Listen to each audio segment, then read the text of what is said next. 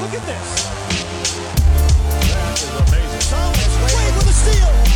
The emotions of Dirk Nowitzki. What he's always dreamed of. Hoping to have another chance after the bitter loss in 2006. Watch this play.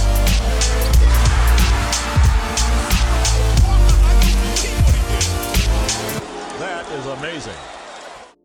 Hallo und willkommen zu Gut Next, dem deutschen Basketball-Podcast im Internet. Mein Name ist André Vogt und ich begrüße euch zur neuen Folge unseres kleinen, aber feinen Basketball-Spiels. Heute mit dem Fragen-Podcast am Freitag, der wird präsentiert von dem Sponsor. Ich habe es gerade auch in Social Media nochmal geschrieben, der so ziemlich, nicht als erstes, es gab schon mal Sponsoren davor, aber der erste, der an Gutnext geglaubt hat, äh, in der Hinsicht, dass gesagt haben, hey, wir würden ganz gerne der Presenting-Sponsor deines kleinen, aber feinen Basketball-Spiels sein, das war manscape.com. Mittlerweile, glaube ich, machen wir das zweite Jahr gerade voll, dass das halt so läuft, von daher auch, auch längeres Commitment und ähm, klar, ich habe viele andere tolle Partner mittlerweile, aber Manscape, Mütze ab, das ist auf jeden Fall ähm, ja, Wahnsinn, dass die Jungs und Mädels seit zwei Jahren da an uns glauben.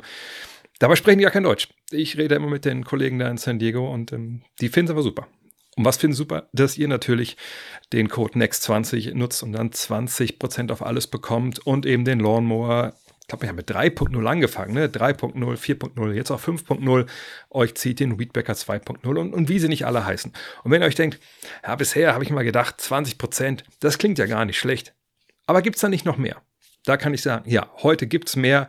25 Prozent Black Friday Deal. Und das ist einer der wenigen Deals, wo ich heute, wenn ich drauf geguckt habe, heute Vormittag, gesagt habe, ja, das lohnt sich. Denn da weiß ich halt, sonst gibt es nur 20 Prozent, es gibt 25. Das ist längst nicht bei allen so. Und vor allem kenne ich ja die Produkte. Ich weiß ja, dass sie gut sind. Jetzt habe ich schon alles. Für mich ist das ein bisschen witzlos dazu zu greifen, aber vielleicht ist es ja was für euch. Äh, von daher checkt es aus, äh, manscape.com. Ich weiß gar nicht, ob ihr den Code NEXT20 eingeben könnt. Ich glaube nicht. Ist aber auch egal. In dem Fall geht hin, nutzt die 5% extra und gut ist. Würde mich freuen, wenn ihr euch freut. Und denkt dran, das ist ja auch hier wieder Free Shipping inkludiert und 30 Tage Zurückgarantie. Von daher, ihr habt nichts zu verlieren. Außer Haare, aber deswegen würdet ihr das ja auch kaufen, denke ich. Kommen wir zu euren Fragen. Es war eine Menge dabei, auch heute eine Menge in Richtung so ein bisschen History-mäßig. Habe mich gefreut, habe ich ein paar mehr Fragen mit reingenommen. Es haben wir nicht alle geschafft, ist auch klar. Waren, glaube ich, im Endeffekt über 70 Fragen, die mich verschiedenen Kanälen erreicht haben. Und ein, zwei Leute haben noch gefragt, ja, wie kann ich dich eigentlich erreichen mit der Frage? Also eigentlich ist nicht so schwer. Ähm, Twitter.com slash Drehvogt, äh, Facebook.com slash Drehvogt, YouTube.com slash Drehvogt, Instagram.com slash Drehvogt, da mache ich ja überall immer die Posts. Mit oder Blue Sky, ich glaube, da ist dann Drehvogt. Weiß ich nicht, müsst ihr mal selber gucken. Ähm, oder einfach trailcutnext.de. Das geht natürlich auch immer. Aber fangen wir an. Phil Sassen, ich weiß gar nicht, wo seine Frage herkommt. Er möchte wissen, warum wird immer wieder, immer weniger Defensive in der NBA gespielt? Viele Spiele gleichen einem Trainingsspiel. Sind es zu viele Partien? Spielen die Spieler nur noch für ihre eigenen Statistiken und das Highlight Reel? Sorry, aber ich kann diese ganzen Rekorde nicht mehr ernst nehmen.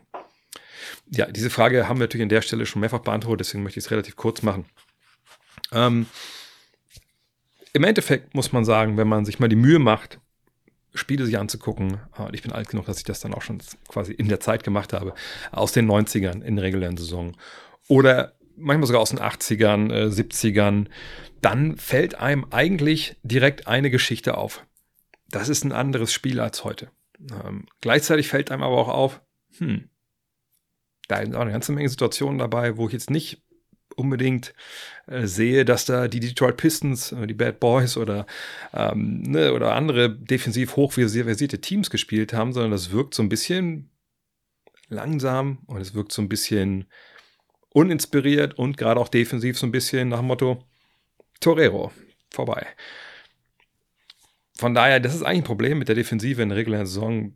Die sehen wir eigentlich Schon immer. Ich denke auch in den 60ern, da gibt es natürlich wenig äh, Bildmaterial, was man so ganz durchscouten kann, aber man sieht zum Beispiel, die Spielgeschwindigkeit in den 60er Jahren war viel, viel höher als, als heute. Dann muss man sagen, naja, auch da wurde wahrscheinlich nicht jeden Abend so verteidigt, als wenn das eigene Leben davon abhängt. Das zieht sich durch die Jahrzehnte. Ähm, kann man da jetzt sagen, gut, 82 Spiele ist aber ein bisschen viel. Ja, ist sicherlich ein Problem. Auf der anderen Seite ähm, sehen wir natürlich auch ähm, Teams, die heutzutage BBL und Euroleague spielen.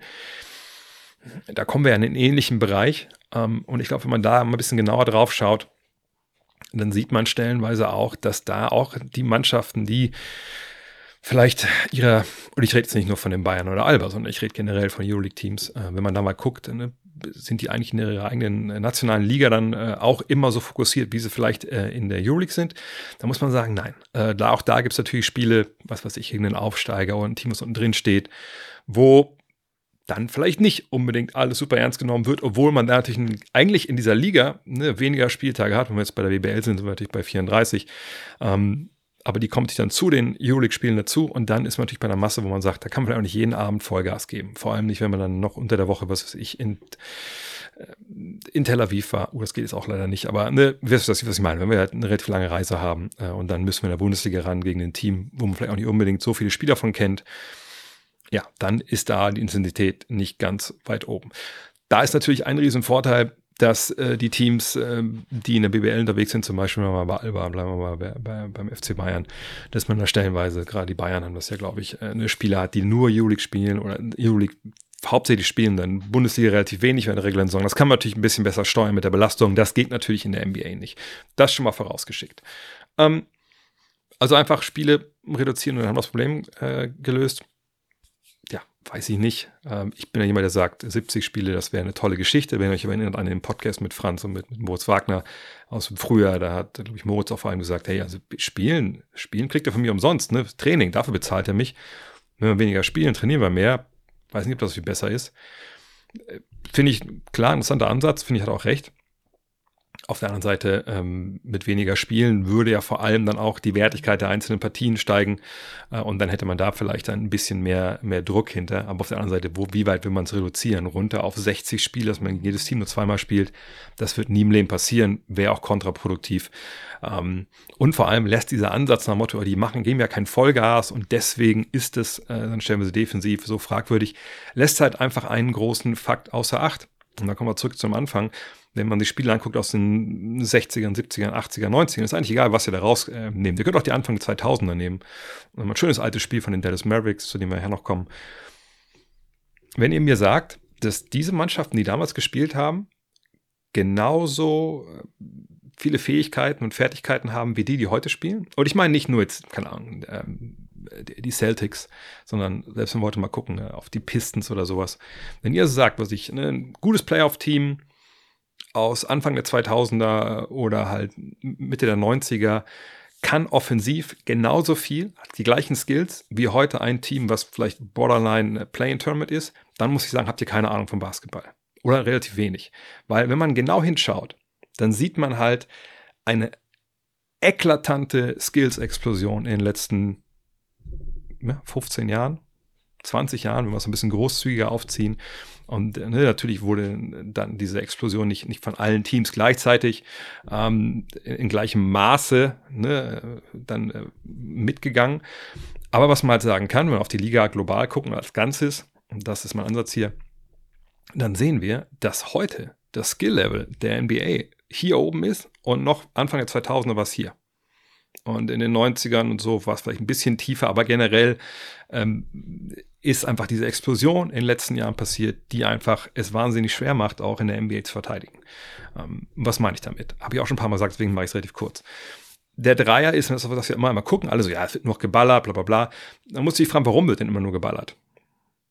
Weil die Leute es jetzt können. Früher konnten es vielleicht zwei Mann im Team oder drei eventuell. Äh, früher dachte man, na, ist auch nicht richtig geiler Wurf. Da triffst du, wenn du gut bist, 40 Prozent. Im Zweierbereich trägt man ja 50 oder sogar 60. Ähm, irgendwann ist man auf den Trichter gekommen, naja, man sollte vielleicht nicht diese Mitteldistanzwürfe nehmen, weil die sind relativ ineffizient. Wir brauchen Korbleger, Freiwürfe, Dreier. Diese drei Wurfarten. Korbleger sind relativ schwer zu bekommen, hm, weil da steht ja meistens einer am Korb noch irgendwie rum. Dreier, wenn man gut eine Penetration hinbekommt, Defense zieht, den Ball weiter passt, läuft die Verteidigung hinterher, kriegt man vielleicht einen freien Dreier ist auch keine ganz neue Erkenntnis, wenn ihr die Houston Rockets aus Mitte der 90er noch vor Augen habt, äh, mit Hakim Olajuwon oder die Orlando Magic damals mit Shaq. Die haben das ja ganz ähnlich gespielt. Ähm, von daher Skills-Explosion, ein Bewusstsein für, was statistisch gesehen gute und schlechte Abschlüsse sind und eine gewisse, sagen wir mal, Professionalisierung der, der Wurfauswahl haben dafür dazu geführt, dass wir jetzt ein Spiel haben, wo es einfach wahnsinnig schwer ist, alles wegzuverteidigen.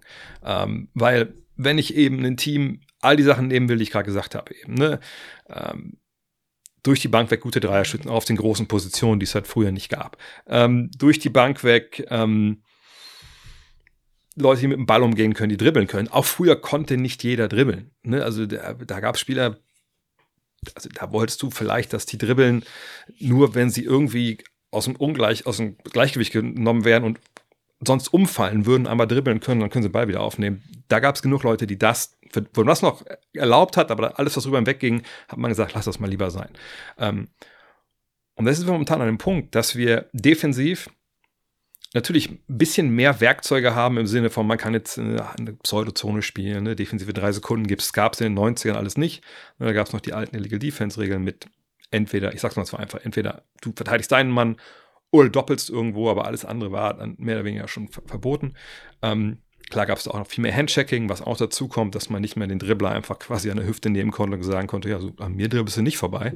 Ähm, das ist alles für die Offensive geholfen und der Defensive geschadet. So, wenn man das jetzt aber alles zusammennimmt, dann muss man, glaube ich, relativ schnell zu einem Schluss kommen, dass man sagt, natürlich, wie immer in der NBA, äh, in der regulären Saison, sehen wir Spiele, wo einfach nicht wirklich so verteidigt wird wie in den Playoffs. Das sehen wir aber in der BBL, in der Euroleague auch öfter nicht. Klar gibt es Partien, wo es, die gibt. Gibt es in der NBA auch. Ähm, aber natürlich gibt es in der NBA insgesamt mehr Spiele. Von daher ne, müsste man vielleicht mal genau ausrechnen, wie viele Spiele das so sind pro Woche, die, die dann einfach richtig gut verteidigt werden und wenig. Fakt ist, es gibt Gründe dafür, dass diese Punkte explodieren. Wenn wir jetzt überlegen, was waren es, die Hawks gegen die Pacers damit, die, wo beide 150 aufgelegt haben. Ein großer Punkt, dann kommt noch mal hinzu, den ich noch eben noch nicht erwähnt habe, ist, dass die Liga auch generell kleiner jetzt spielt. Oft in solchen Situationen. Wenn du Obi Toppin auf die 5 stellst und sagst, ja gut, dann müssen wir jetzt defensiv ohne Ringschutz klarkommen, damit wir vorne eben dann unsere Offensive laufen können und da einfach wild die Dinger, die auch treffen, dann ist momentan so dass man sagt, na gut, in so einem Spiel wie dem, wo wir uns auch nicht großartig vorbereiten konnten auf den Gegner, ähm, ne, kein Scouting, oder es gibt natürlich Scouting während der regulären Saison, dass man auch weiß, wie man da spielt und was sie können, was sie nicht können. Ich habe, hab, glaube ich, schon mal so ein Ding äh, gepostet auf Twitter, so, so ein Scouting Report, wie der aussieht. Aber das liest du dir einmal durch, aber du hast keine richtigen, äh, sag ich mal, Strategien jetzt für den Gegner in der Regel. So, das ist in den Playoffs natürlich anders. Deswegen ist da die Defense auch äh, effektiver und wichtiger. Aber wie gesagt, jetzt zu sagen, äh, die Spieler spielen nur für die Stats oder spielen nur für Highlight Reel, das ist schlichtweg falsch, wenn wir es auf die ganze Liga ähm, ne, rüberstülpen wollen. Wenn wir jetzt sagen, okay, es gibt Spieler A, Spieler B, der macht das, ja, natürlich, aber das haben sie in den 80ern, 90ern auch gemacht.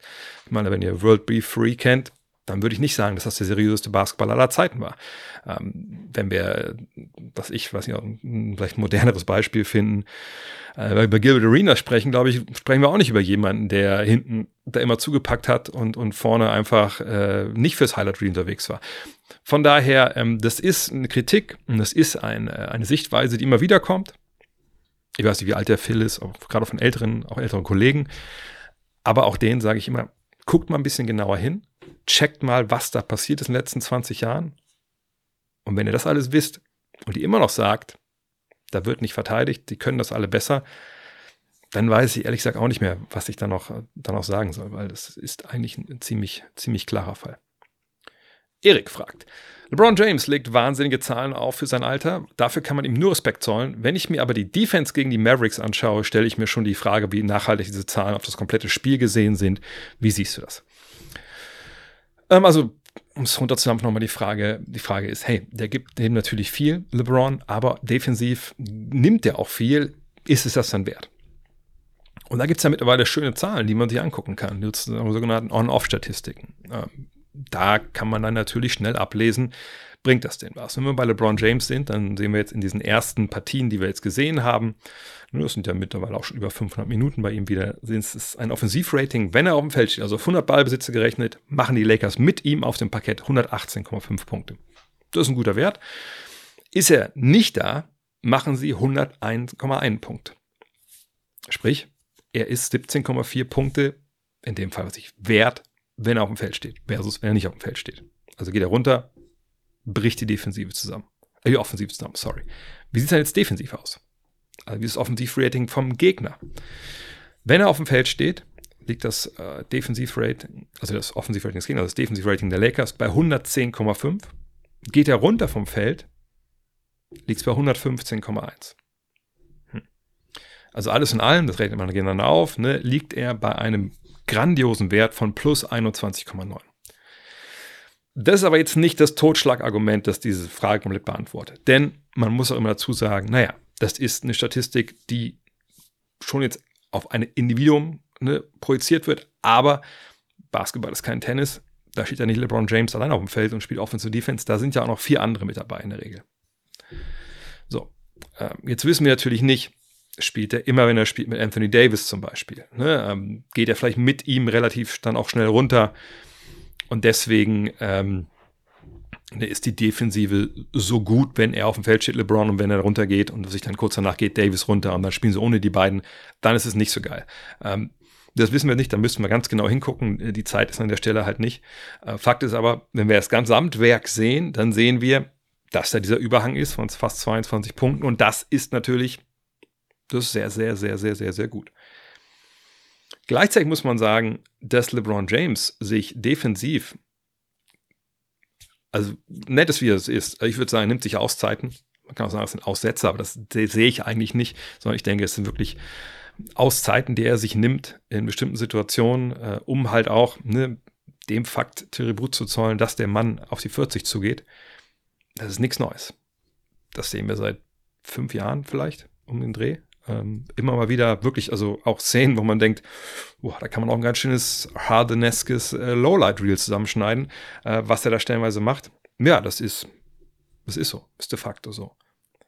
Aber, wie gesagt, nach dem, was er offensiv bringt, ist es halt äh, verrückt, was er da macht. Und ich traue ihm durchaus zu, vielleicht bin ich da jetzt zu sehr äh, ein, ein LeBron-Apologet, aber es ist ja auch immer eine Geschichte, dass man, wenn man so defensiv die Auszeiten nimmt, das sagt das um Gottes Willen soll niemand denken, dass das gut ist, was jeder machen sollte. Aber wenn man es macht, gibt es Situationen sicherlich, da ist das viel, viel leichter zu verkraften.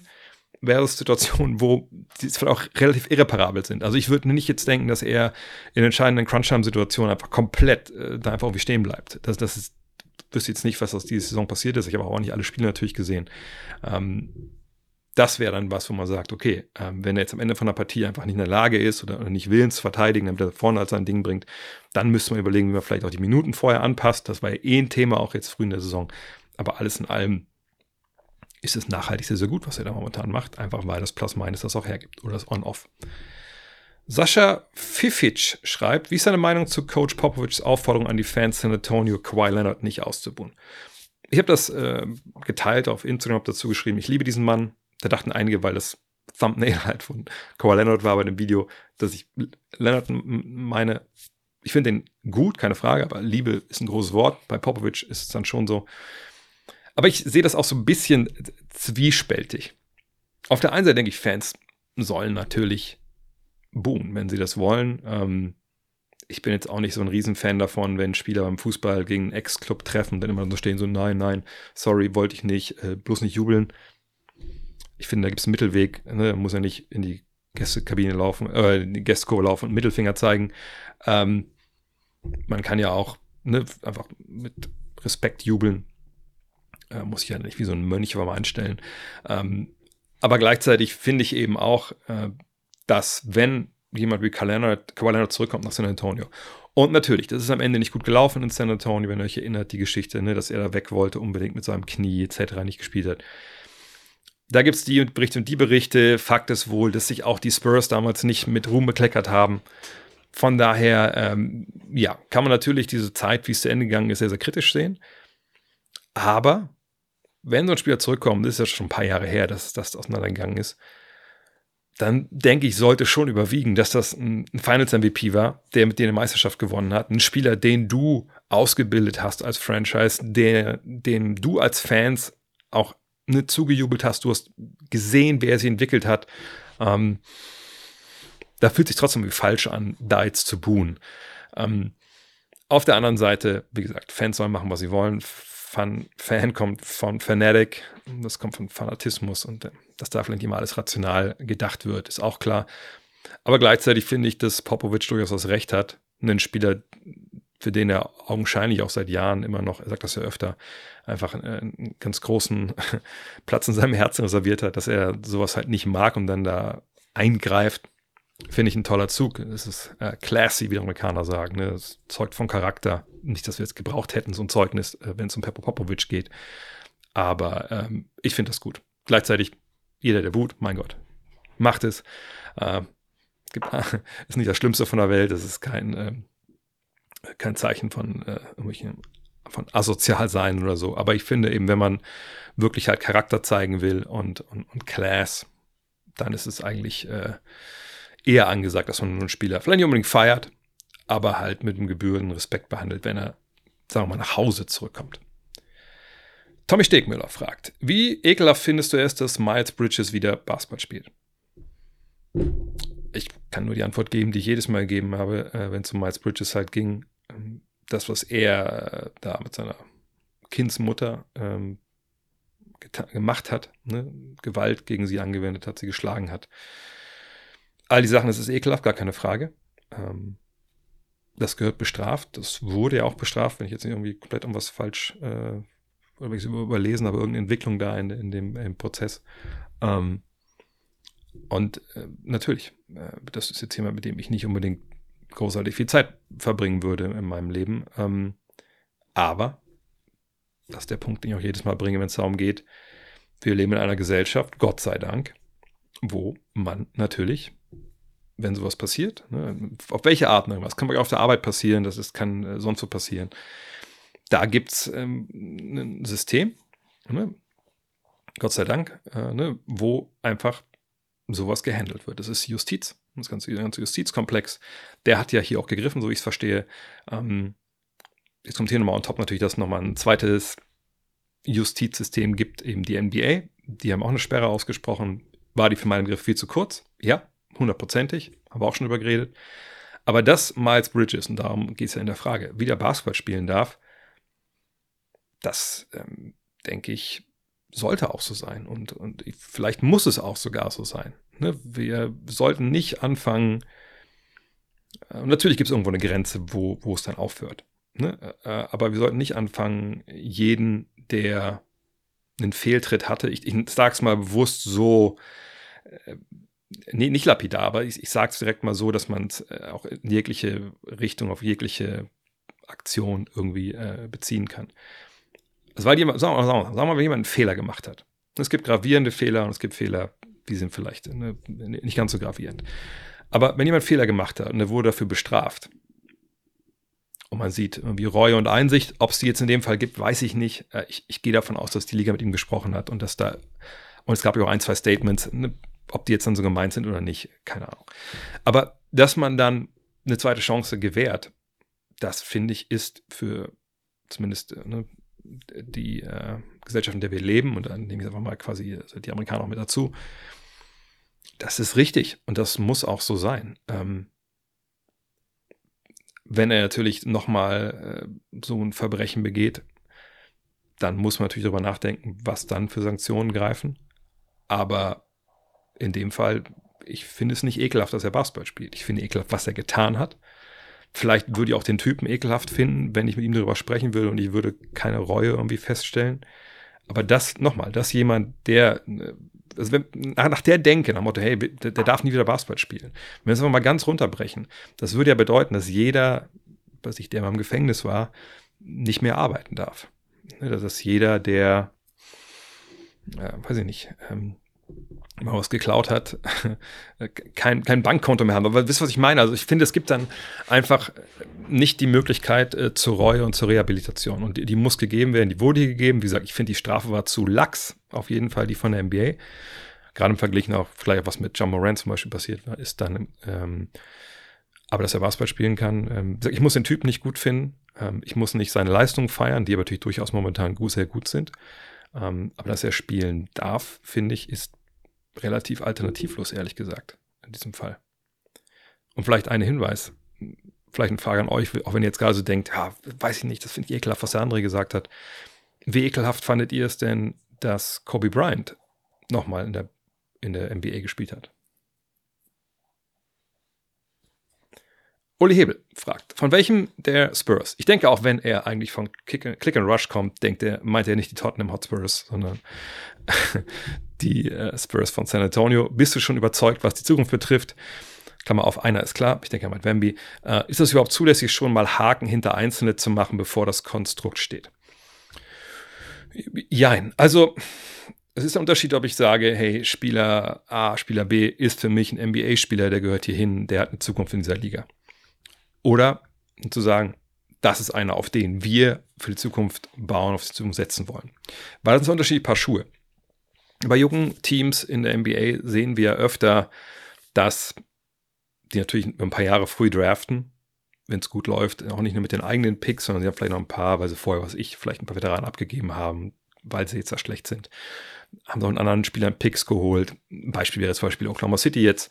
Ne, du hast sehr, sehr viele junge Spieler, die reinkommen. Du machst vielleicht auch einen sehr, sehr guten Job, was Scouting angeht, der Draft angeht und auch der Ausbildung. Und auf einmal hast du da halt eine Menge junge Spieler und musst irgendwie sagen, krass, äh, ja, was machen wir mit dem jetzt eigentlich? Ne? Ist das jetzt unsere Mannschaft oder passt der eine oder andere, auch wenn der vielleicht gut ist, nicht so wirklich bei uns mit rein? Und wir, wir schicken den vielleicht weiter, um eben anderweitig dann äh, ja, die Mannschaft so aufzupolstern, wie wir denken, wie wir sie haben müssen.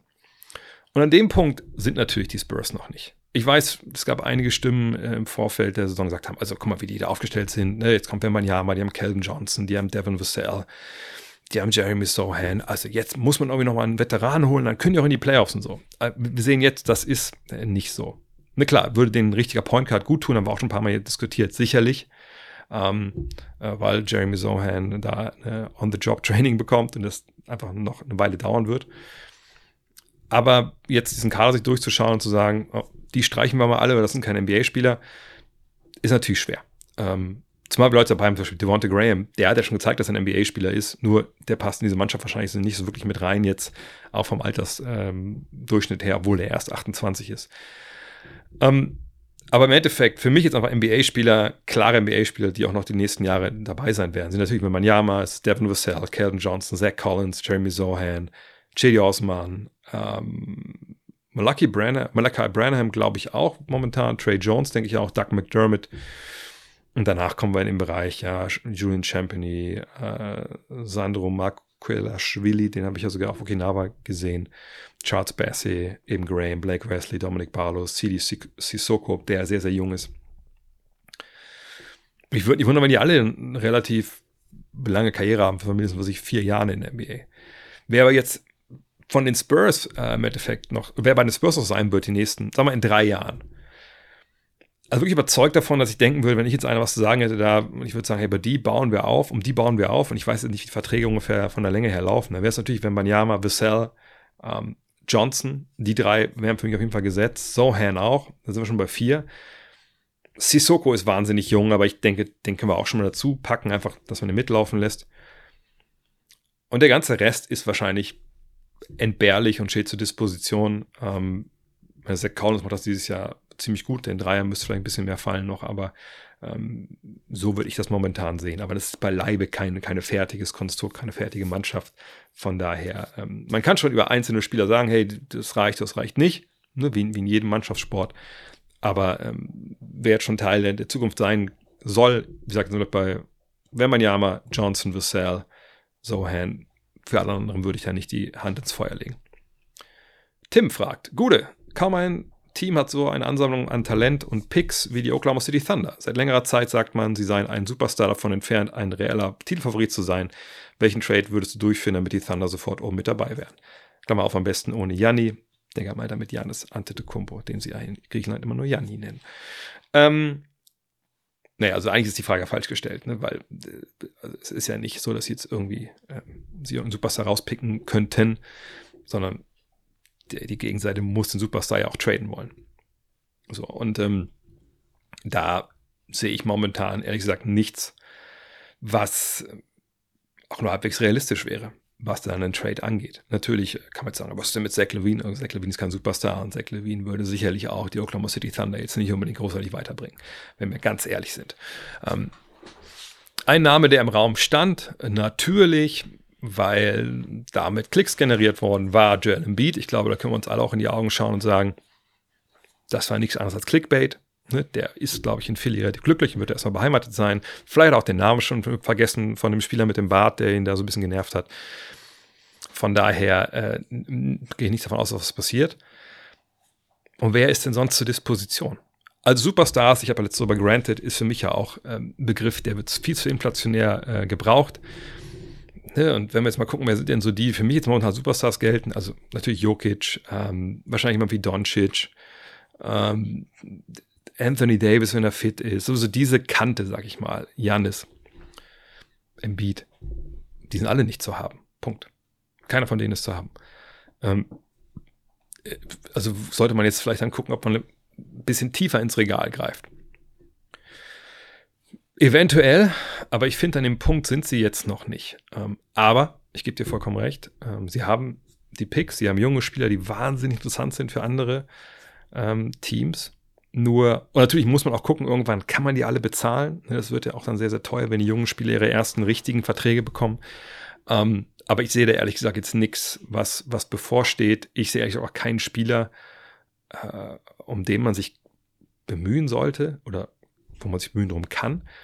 Was ich aber weiß, ist, und das habe ich auch schon mal vor ein paar Wochen gesagt, als jemand meinte, hey, Embiid, die Knicks haben noch das beste Paket, da muss man sagen, nein. Wann immer so ein Spieler jetzt vom Schlager eines Joel Embiid oder Janis Antetokounmpo oder Nikola Jokic oder Luka Doncic oder wie sie alle heißen, insert name hier, als offiziell als, als, als Spieler ne, per Trade zu haben ist. Sollten die anderen 28 Mannschaften, die eventuell dann äh, Begehrlichkeiten haben, nicht die Hoffnung äh, ja, zu hochschrauben. Oder vor allem die Hoffnung hochschrauben, dass Oklahoma City nicht mitbietet. Denn einem realistischen Szenario, wo natürlich dann jemand für einen Superstar tradet, ohne selber einen Superstar abzugeben. Und das bedeutet, dass die Mannschaft den Superstar abgeben will, eigentlich Picks haben möchte und junge Spieler, die sich dann bei denen entwickeln. Kann, also die ganzen anderen 28 Teams können direkt das Telefon abmelden und das Handy ins Klo schmeißen, weil sie können das nicht schlagen, was Oklahoma City bieten kann. Von daher, äh, wenn das nochmal passiert, denke ich, sind sie auf jeden Fall am Start. Ähm, aber ob so ein Spieler jemals ne, jetzt in diesem Zeitfenster, wo sie dann vielleicht auch handlungsfähig sind, ähm, available ist, das ist eine gute Frage. Kann gut sein, dass das nicht passiert. Pascal Roth fragt, Kevin Durant performt im Moment auf einem krassen Niveau. Was müssen die Suns deiner Meinung nach noch verbessern, um im Westen einer der Haupttitelfavoriten für die Playoffs zu sein? Auch wenn es natürlich noch viel zu früh in der Saison ist. Ähm, das mag jetzt wahrscheinlich sich lesen wie eine oder anhören wie eine ziemlich dumme Frage, äh, Antwort, aber ist relativ schnell erklärt. Also sie müssen eigentlich mit Kevin Durant, mit Devin Booker und mit Bradley Beal spielen. Und das ist noch nicht passiert, glaube ich. Oder haben die schon ein Spiel zusammen? Ich muss einmal kurz nachgucken. Äh, weil ich meine, Bradley Beal hat drei Spiele gemacht, dann haben sie gemerkt, no, richtig fit ist er noch nicht. Aber ich glaube, in den Spielen war auch immer entweder Booker oder äh, KD waren nicht dabei. So, am ersten war Booker nicht. Ich glaube, Booker war bei allen nicht dabei, ne? Äh, Booker hat gefehlt. Äh, ja, dreimal hat Booker gefehlt. Also was sie machen müssen, sie müssen ihre Spieler fit kriegen. Das ist erstmal, erstmal alles. Und dann hoffen natürlich, dass sie auch alle fit bleiben. Auch Yusuf Nurkic, wie gesagt, das ist ja so, manchmal ist es ein bisschen übertrieben jetzt, dass Leute, ich, ich habe es letztens bei, bei Bill Simpson wieder gehört, er meinte, ja, mal gucken, wann jetzt, aber Nurkic hat sich verletzt. Und man denkt, also, come on, ist fast schon, fast schon herbeiwünschen. Ähm, nee, die müssen fit, fit sein, müssen sich einspielen. Das ist das Hauptding. Und dann sind sie sicherlich auch ein Titelfavorit. Heißt, sind sie dann der Top-Titelfavorit, besser als Denver, besser als sonst wer? Das werden wir sehen, müssen wir sich dann die nächsten Wochen und Monate ausgestalten. Aber um auf diesen Status zu kommen, brauchen sie ihre drei Stars. Und die haben sie nicht momentan. Und das ist ein, ein Problem. Aber dafür habe ich jetzt auch keine Lösung parat, außer die müssen ja gesund werden. Kurze Auszeit. Kommt kurz zusammen. Ich habe eine Frage. Was ist denn für uns alle extrem geil jedes Jahr, wenn eine neue NBA-Saison beginnt? Ich sag's euch. Fantasy Basketball. Ne? Wir kriegen eine Betrag, was ich 60 Millionen Dollar. Wir gehen hin, wir gucken, wie viel kosten die Spieler in unserem jeweiligen Fantasy-Game. Dann investieren wir das wir kaufen uns die beste Truppe zusammen, die wir irgendwie zusammen kaufen können. Und dann traden wir die Spieler während der Saison, um am Ende maximal eine bessere Spieler zu bekommen mit mehr Geld etc. pp. und da sind wir alle sofort dabei, haben Bock drauf und spielen das.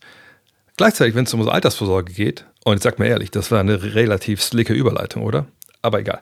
Ähm, jedenfalls, wenn es um Altersvorsorge geht, darum ist es eigentlich ganz ähnlich. Ne? Man versucht, äh, Geld zu investieren und hofft natürlich, dass man in nicht in Spiele, sondern halt in ETFs oder in Aktien das Geld steckt, die, wenn man sie kauft, einen gewissen Wert haben und dann, wenn man sie verkaufen will, irgendwann einen ziemlich hohen Wert haben und dass man einfach mehr Geld hat als vorher.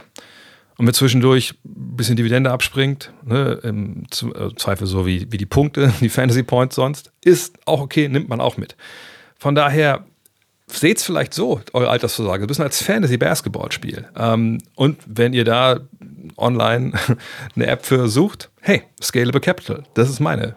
Online ist ja kein Fantasy in dem Fall, von daher online Altersvorsorge-Game, da bin ich dabei. Ähm, da investiere ich jeden Monat ne, in ETFs, in, in, zwei Aktien von Firmen, die, die ich cool finde. Und äh, fühle mich total wohl. Super sicher. Über 600.000 andere Menschen machen das auch. Und so nehme ich halt so meine eigene finanzielle Zukunft auch selbst in die Hand und bin ich abhängig von Leuten, die mir irgendwie erzählen, was denn richtig wäre, etc. pp. Ähm, von daher checkt es raus. Auf der Landingpage, die ich in die Shownotes packe, findet ihr auch alle möglichen Infos darüber, was ETFs sind. Die ganzen Basics werden erklärt. Checkt aber auch selber ab im Netz. Zum Beispiel Finanztipp kann ich empfehlen. Die haben echt tolle, tolle, tolle Videos, wo sie Sachen erklären.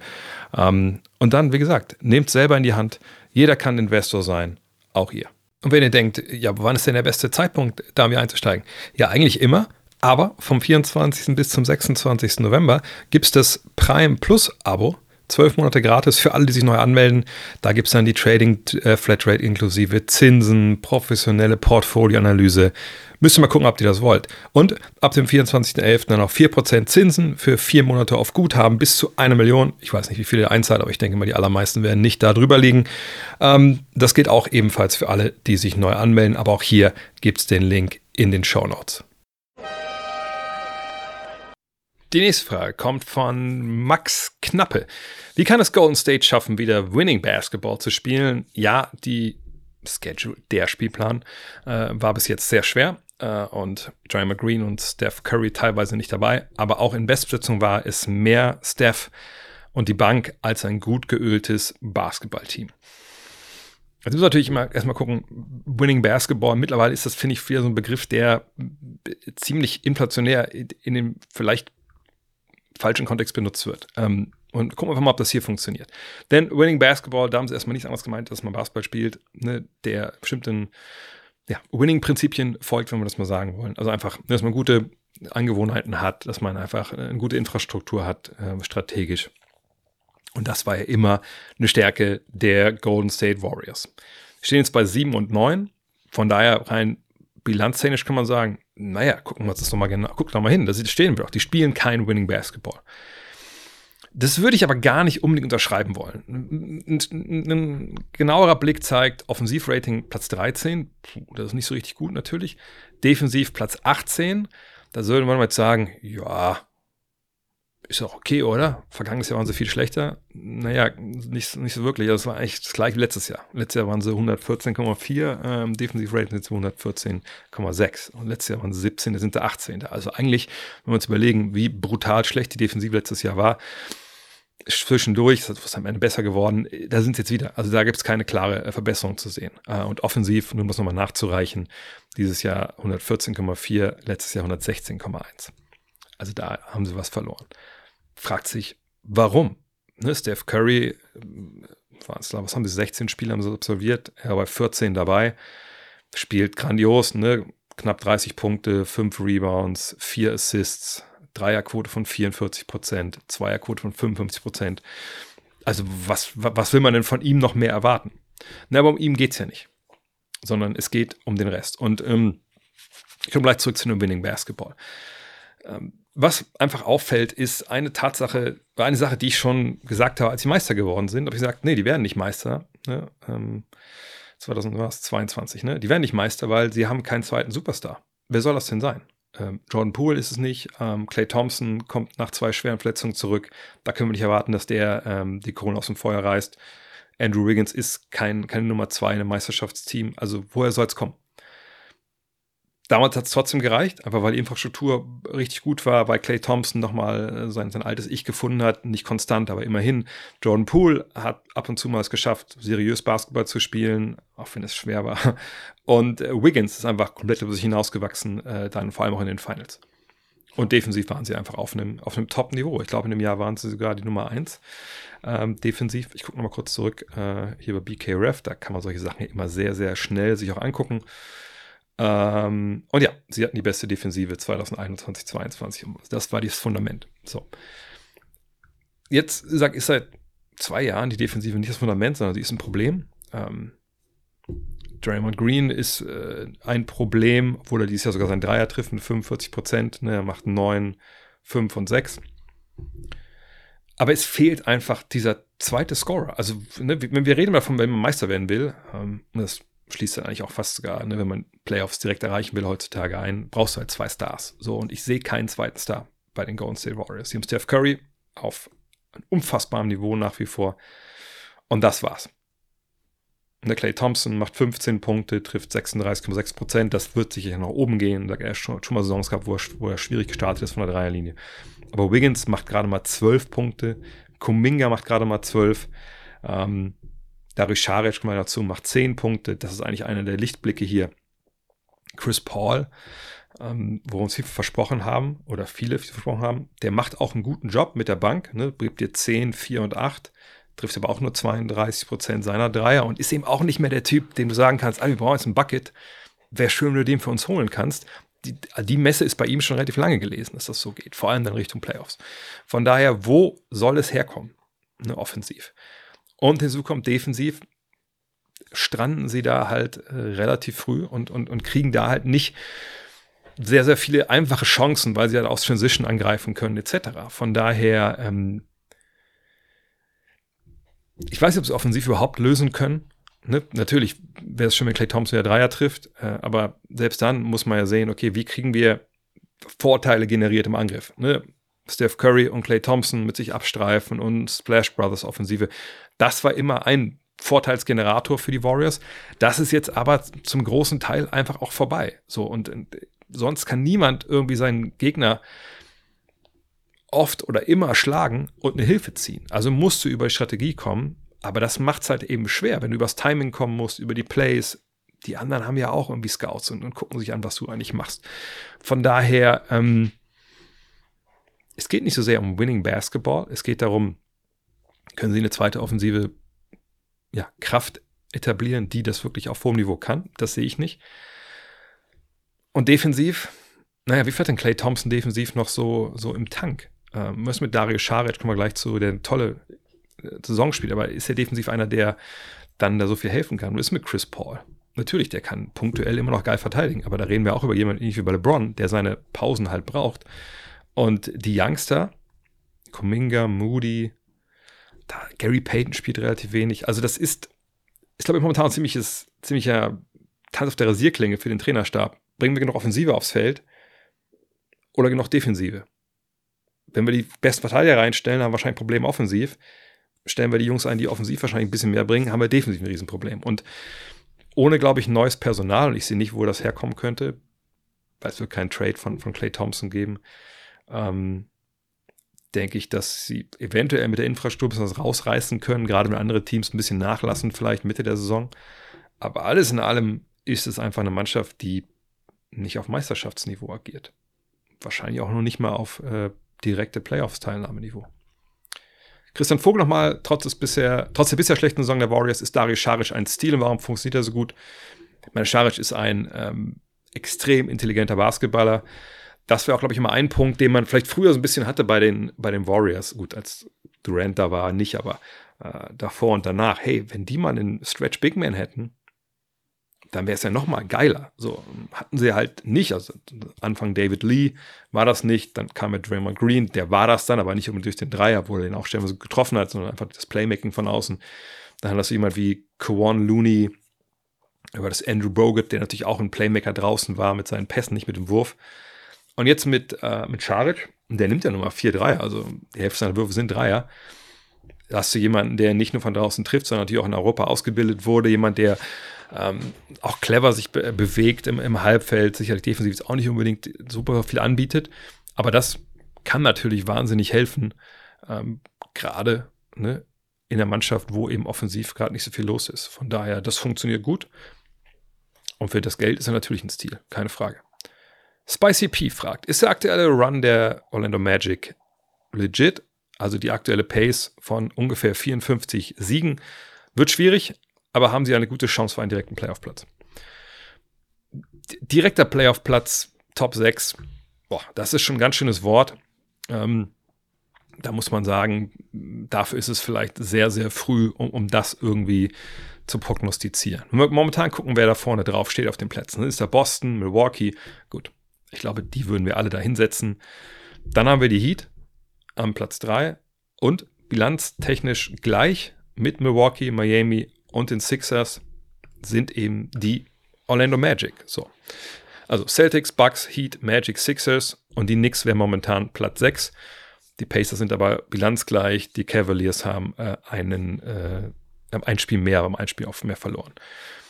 Von daher, wenn wir jetzt davon ausgehen, dass diese sechs da oben schon stehen, wer kann denn da reinrutschen, damit die Magic unten rausfallen? Und das ist nicht viel, das sind zwei Spiele, aber Kandidaten wären die Pacers, die Cavs, die Hawks, die Raptors. Eventuell noch die Hornets, wenn wir. Äh, die Hornets nicht, die Nets wahrscheinlich eher, wenn wir großzügig sind ist jetzt nicht die absolute Killer-Konkurrenz, wenn wir ehrlich sind. Die Pacers, ähnliches Team, würde ich sagen, momentan ich einordnen wie die, äh, die Magic, aber ein diametraler Gegenentwurf, ne, haben eine historische Offensive. Rick Carlisle scheint sowas irgendwie ganz gut zu können.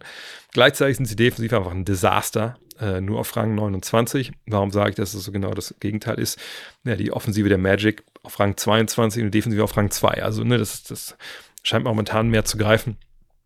Ähm, Orlando hatte auch, also vom Strength of Schedule her, liegen sie auf Platz 19, also relativ leicht. Die Pacers liegen auf Platz 18, also direkt beieinander. Ähm, die Cavs sind wahrscheinlich ein Kandidat, oben mit reinzukommen, aber momentan läuft es offensiv halt gar nicht. Platz 21, defensiv sind sie 15. Hat aber äh, natürlich damit auch zu tun, dass sie Probleme haben. Ne? Donovan Mitchell ist Day-to-Day, ähm, ist raus. Ne? Ohne den ist offensiv natürlich da auch schwierig. Da kann man schon erwarten, dass vielleicht mal ein Run kommt. Die Hawks, ja, mitgekriegt vor der Saison, ich jetzt nicht so ein Riesenfan von den Hawks. Äh, Trey Young, äh, nicht gute Quoten unterwegs, aber ne, 26 und 11 kann man ja auch nicht meckern. Also 11 Assists und, und äh, John Murray macht das sehr, sehr gut bisher, auch von der Dreierlinie. Mal gucken, ob da noch ein bisschen was kommt. Äh, die hatten auch einen sehr, sehr schweren Spielplan. Und dann gucken wir nochmal auf Toronto. Toronto auch einen schweren Spielplan bisher gehabt. Ähm, da weiß man natürlich mal nicht, was passiert in der Saison noch mit Siakam, was passiert mit Anonobi. Äh, die haben auch offensiv brutale Probleme. Defensiv funktioniert es eigentlich ganz gut, da sind sie Zehnter. Ähm, aber es braucht ja auch nur ein Team, was oben dann reingeht. Äh, und Orlando müsste dann rausfallen, müsste also nichts, wir dürfen nicht nix oder sowas sein. Ich würde immer noch sagen, es ist eher unwahrscheinlich, dass sie Top 6 sind. Aber nach so einem frühen Saison, äh, also nach so einer frühen, so, nach so einer wenig Spielen, die absolviert worden sind, ist es halt schwer, da wirklich prognostizieren. Aber hoffen wir mal, dass auch die Offensive ein bisschen sich, sich steigert von der Dreierlinie, auch Franz Wagner besser reinkommt. Dann haben sie eine Chance, aber ich würde schon, wenn ihr mich jetzt fragt von den sechs Teams vorne, äh, wer bleibt da drin und wer rutscht noch mit rein, dann würde ich sagen, Cleveland rutscht noch mit rein ähm, und, und, und die Magic fallen raus. Aber wie gesagt, das ist im Endeffekt jetzt nur reines Kaffeesatzlesen. Pö fragt, wird die NBA es künftig vermeiden, Scott Foster, also den Referee, in Spielen mit Chris Paul einzusetzen, vor allem in den Playoffs? Ja, ich, mittlerweile bin ich an Punkt, dass ich das hoffe. Ähm, da scheint es ja, vielleicht die Berichte auch gelesen, ne, große, große persönliche Animositäten zu geben. Und ähm, ich denke auch, dass die Sample Size oder dass jetzt im Endeffekt auch klar ist, so oft wie wir das gesehen haben, dass das jetzt nicht aber nur dahergeredet ist, sondern dass es da wirklich, wirklich, wirklich Probleme gibt. Und wenn sich ein Referee davon nicht freimachen kann, ne, dem Spieler, was der macht, ist erstmal egal, da muss man sagen, dann, dann macht es ja eigentlich keinen Sinn.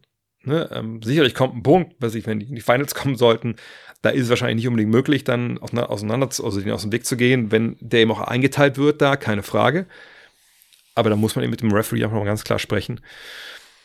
Aber jetzt in dem Fall würde ich einfach sagen, ja, ähm, es gibt genug Schiedsrichter, man muss den nicht einsetzen bei, äh, bei, bei Warriors-Spielen. Ist ja auch kein Nachteil für den Gegner, denke ich. Von daher, ja, ich würde es vermeiden, wenn ich der Schiedsrichter-Ansetzer wäre. Schiedsrichter-Obmann der NBA muss da mal ein bisschen genauer drauf schauen. Mhm.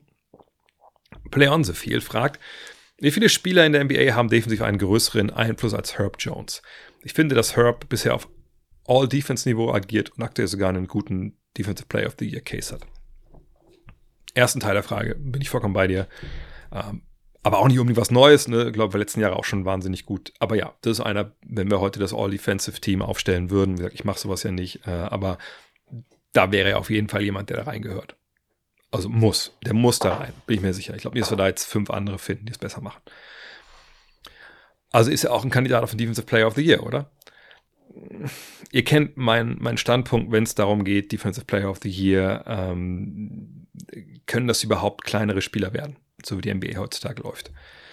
Und da habe ich schon meine Probleme. Ich weiß, Herb Jones macht das wahnsinnig gut, aber ähm, für mich und vielleicht sehe ich das auch zu engstirnig, vielleicht habe ich mich da auch zu sehr, äh, bin ich zu verkopft da mal rangegangen, mir das für mich mal zu definieren. Aber ich möchte da halt jemanden haben, der einfach eine Defensive verankert, wenn es geht, auch eine ähm, Defensive, die in der Liga also weit vorn mit dabei ist. Ne, das kann man sagen, ja, aber was ich, wenn du die Kevin Mutombo bist und du hast sonst nur irgendwelche Nulpen um dich rum und dann kannst du, du hebst die auf Platz 15, obwohl die einfach gar nichts können naja, dann äh, bist du trotzdem Defensive Player of the Year.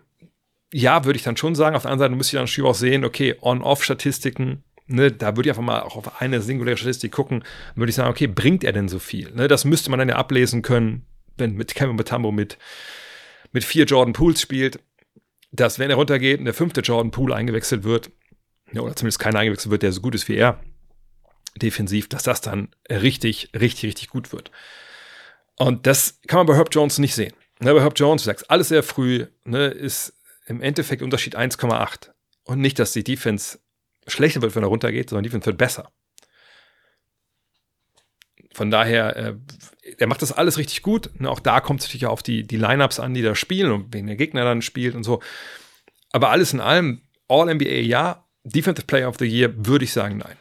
Das ist für mich reserviert dann halt wirklich für die Leute, die eine Defense, wo man sagt, wenn wir den jetzt rausnehmen von der Verteidigung, dann bricht es alles zusammen. Und das, das sehe ich bei Herb Jones derzeit nicht. Aber vielleicht muss ich auch ein bisschen noch mal näher, genauer hingucken. Nur wie gesagt, ich habe eben, ich bin dabei, jetzt sagen wir, wie es ist, äh, gegen halt kleine Spieler und habe einen, einen, positiven Bias gegenüber Big Men, die, die halt, die man Defense halt aufzieht. Pat Rascass fragt: Denkst du, dass Steve Nash nach seiner ersten Station als Head Coach bei den Nets und dem unschönen Ende in Brooklyn in naher Zukunft bei einem anderen Franchise unter Vertrag genommen wird? Ich meine, die Frage ist halt, will er das? Ne? Wenn wir uns erinnern, er ist ja direkt quasi ja, vom Spieler, muss man so sagen, äh, zum Head Coach geworden. Natürlich war eine Zeit dazwischen, wo er ne, bei den Warriors mal so ein bisschen als Berater dabei war und so. Aber er hatte keine äh, Assistenztrainer-Erfahrung in dem Sinne. Ist halt, ich vergesse jetzt irgendwas, aber ich glaube nicht. Dann hat er einen Job bekommen und es ist halt grandios gescheitert. Äh, dass es jetzt seine Schuld war, würde ich noch nicht mal sagen. Auf der anderen Seite gar, war dann, als Jack Vaughn übernommen hat, schon zu sehen, dass da gerade auch defensiv einiges besser lief. Von daher ist es immer schwierig von uns von außerhalb zu sagen, okay, das war jetzt äh, alles seine Schuld oder, oder keine Ahnung. Aber intern in der NBA, da werden natürlich Sachen weitergegeben. Also wenn das jetzt ein Desaster war, was Steve Nash da gemacht hat und die Presse erfährt es irgendwie nicht oder die Presse gibt es nicht weiter, die Beatwriter, ähm, in der Liga wissen sie das halt. Und was dann oft passiert ist, wenn solche Sachen passieren, dann findet man oftmals halt diese Coaches, muss es nicht Steve Nash sein, äh, können auch andere Coaches sein, dann findet man die nicht mehr in der NBA. Auch nicht mehr in Diskussionen um irgendwelche Trainerjobs. Ich sage jetzt nicht, dass das Steve Nash passiert ist.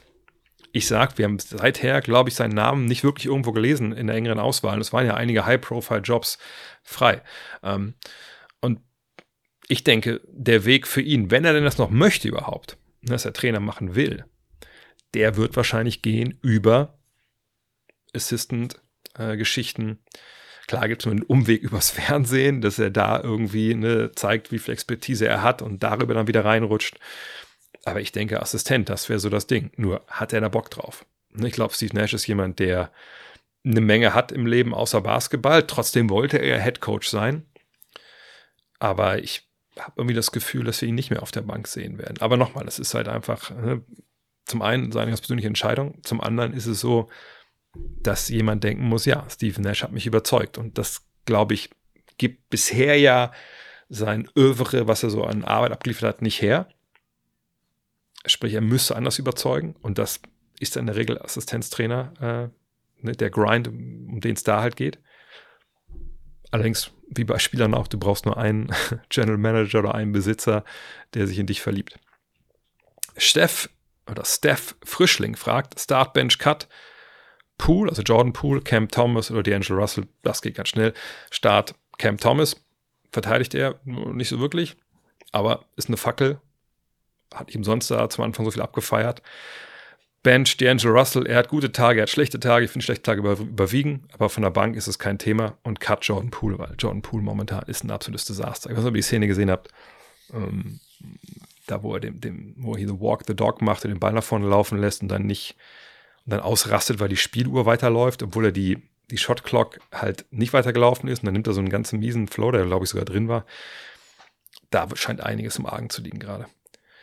Yannick fragt, ich bin seit Jahren Hornets-Fan, Klammer auf, einer der wenigen. Gibt es auch einige aus den 90ern noch, oder? Äh, meine Frage, was muss die Franchise tun, damit sie mittelfristig wieder in die Playoffs kommt? Ich sehe viel Potenzial mit Ball und Miller, aber reicht das und ist die Übernahme des, der neuen Besitzer positiv zu bewerten? Ja, jetzt kann man natürlich sagen, gut, äh, alles, was nicht Michael Jordan besitzt oder alles, was nicht Michael Jordan heißt, ein, Team besitzt und Entscheidung trifft, ist immer positiv. Das ist vielleicht ein bisschen hart gegenüber MJ. Ähm, immerhin hat er ja auch Lamella Ball gedraftet. Aber ähm, ich, also ganz ehrlich, ich meine, es gibt Franchises, die schlechter dastehen momentan als die Hornets. Ne? Ball ist 22, äh, Miller ist 21, Mark Williams äh, als, als Center ist, ist 22. Miles Bridges ist 25, äh, obwohl da ja nach dem Jahr wahrscheinlich dann das erstmal vorbei ist. Äh, von daher, sie haben einen, einen, jungen Kern, der nicht schlecht ist. Äh, wenn man dieses Jahr nochmal die Playoffs verpassen sollte, kann man nochmal in der ersten Runde ziehen. Ich weiß nicht, wie die Draft-Picks die nächsten Jahre aussehen. Ähm, aber ja, im Endeffekt brauchst du halt ein Talentfundament, auf dem du alles aufbaust. Mit Ball und Miller, der hat gemacht 14 Punkte, 4 Rebounds, 2 Assists, 34% Dreierquote. Das, das scheinen sie auf dem richtigen Weg zu sein. Äh, wie gesagt, Williams hat sich gut gemacht äh, in seinem zweiten Jahr, finde ich. Gibt dir ein Double-Double. Das ist schon okay.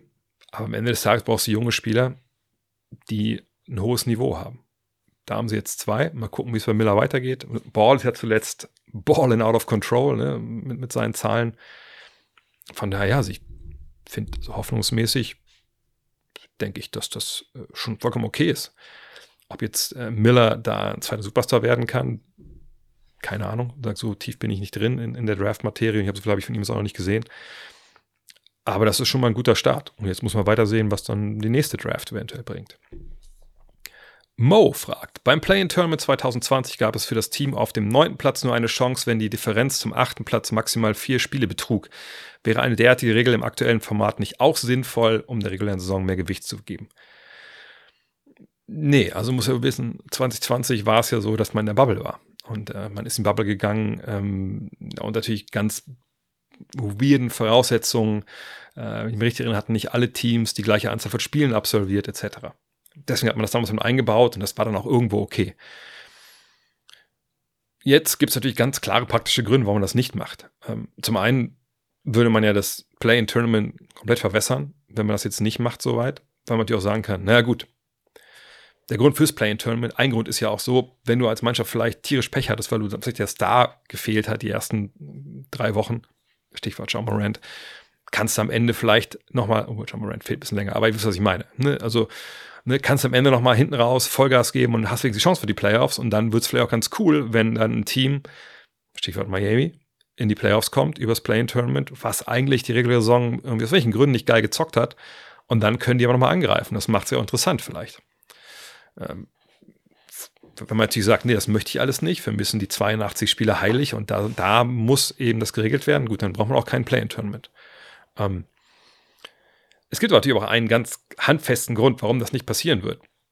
Geld. Natürlich, Geld ist immer die Antwort, weil Leute bezahlen Geld dafür, das Play-in-Tournament zu äh, übertragen. Und äh, jetzt davon abwarten, müssen die abwarten, wann der Media Rights Deal der NBA über die Bühne geht, wann er unterschrieben wird.